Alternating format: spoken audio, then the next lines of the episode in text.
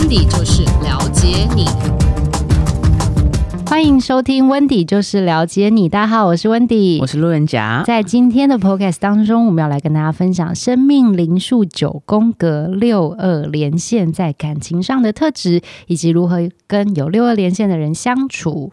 在今天的节目开始之前呢，要麻烦大家先帮我们在网络上面搜寻生命灵数九宫格。当你进去之后，请你输入你的西元出生年月日，你就可以找到自己的生命灵数九宫格。同时看一下你有没有六。六二的这条连线，好，六连线呢，我们叫它叫做和平线。先来跟大家说明一下，六和二分别所代表的意义是什么？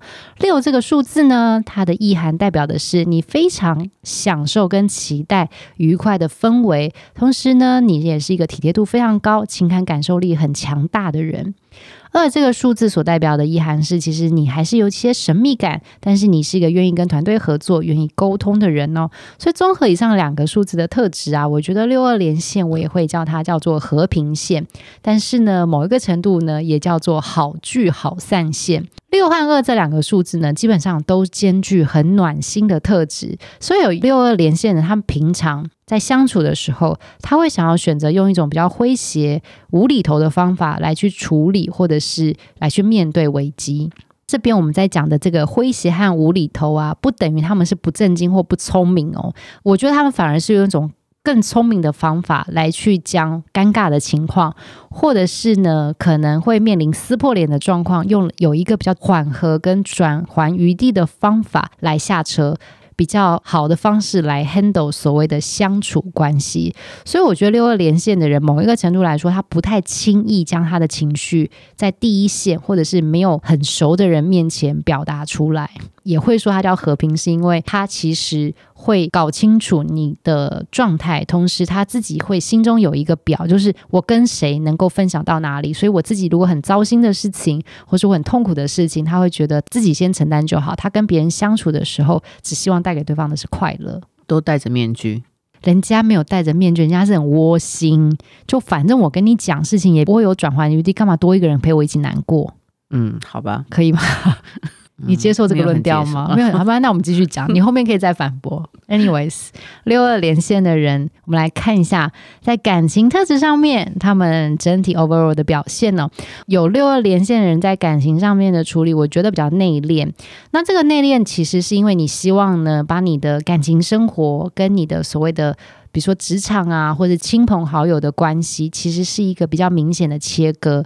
在这个切割的状态呢，其实除了你能够维持你原来的生活圈以及跟你的朋友关系之外，这其实也代表的有六二连线的人，其实他们想要做一件事情，他没有想要强迫自己的朋友一定要去喜欢自己的另外一半。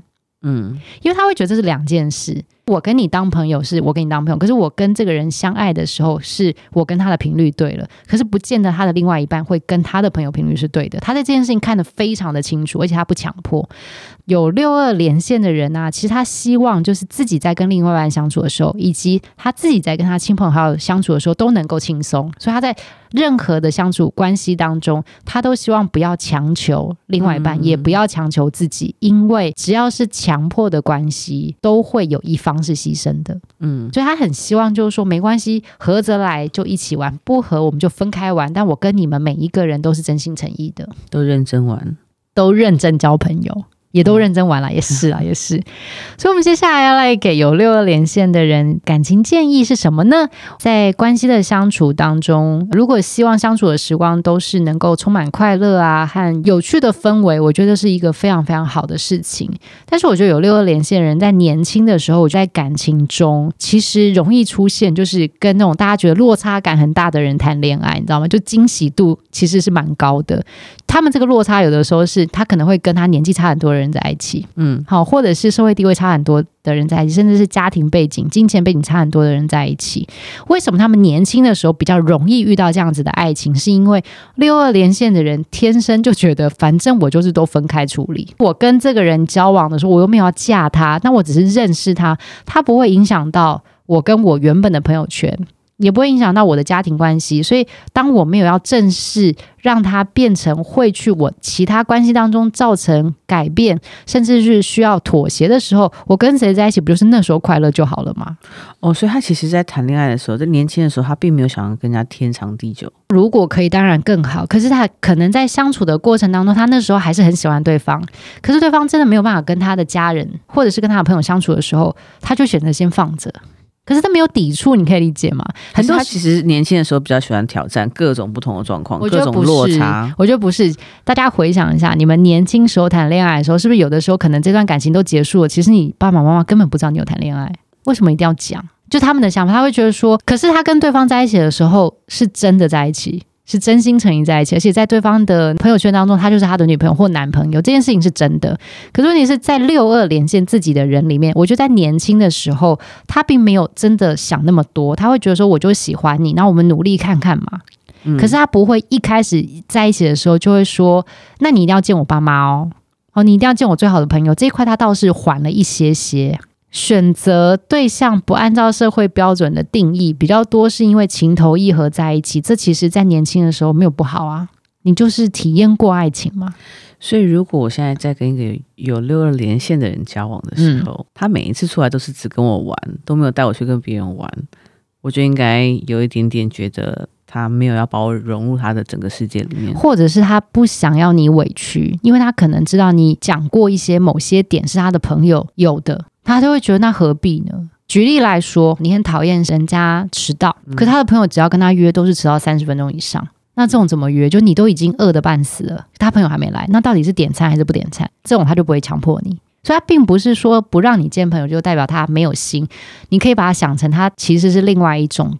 甜蜜的保护，大部分我不敢说全部，对，所以我觉得要去分析事情，要去看一下下，要去看说是不是这样。但是我觉得，当他们如果来到适婚年龄的时候，他们也很容易会跟超出大家预期的对象在一起，可能不是他的理想，像他可能嫁了一个就是哈，你怎么会跟他在一起？可是那个对象可能是很适合结婚的，那有的时候他们会很快就结婚，因为急了吗？不是，而不是急了，而是那个人是适合过生活，以及他能够尊重他想要维持每一段关系都是不要改变以及好的状态。嗯，因为有的时候你知道，你嫁了一个人，说你很容易需要跟你原本的娘家翻脸，或是你娶了一个人之后婆媳大战，所以这基本上他们很想要避免。所以你会发现，普遍来说有六二连线找的人，其实个性也比较温。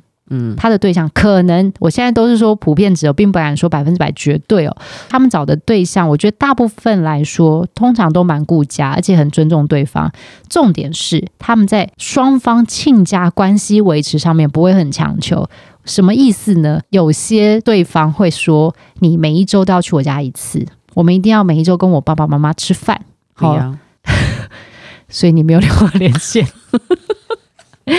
他们找到的人，大部分这样子的特质是有的。那或者是说，就算一开始他还是希望，可是通过沟通之后，他会说那没关系，不勉强，帮我自己回去，那你就可以不要回去。所以我觉得，对有六二连线的人来说，我只要你们能够。为自己所选的事情负责，并且找到最舒服的相处模式，我觉得你就持续做着你最好的感情状态的执行，好，或者是谈恋爱的方法。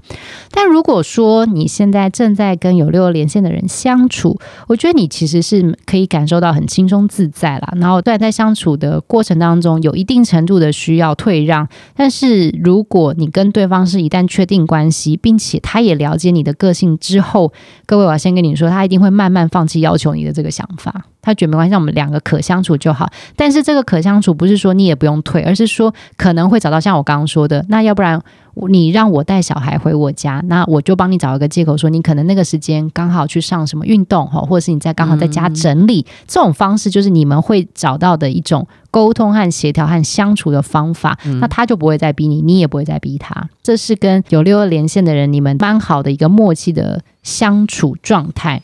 所以你们只要设定好你自己的忍耐程度，或者是你们退让程度之后，我觉得不再坚持，反而是你们在关系相处当中一个非常有智慧的选择。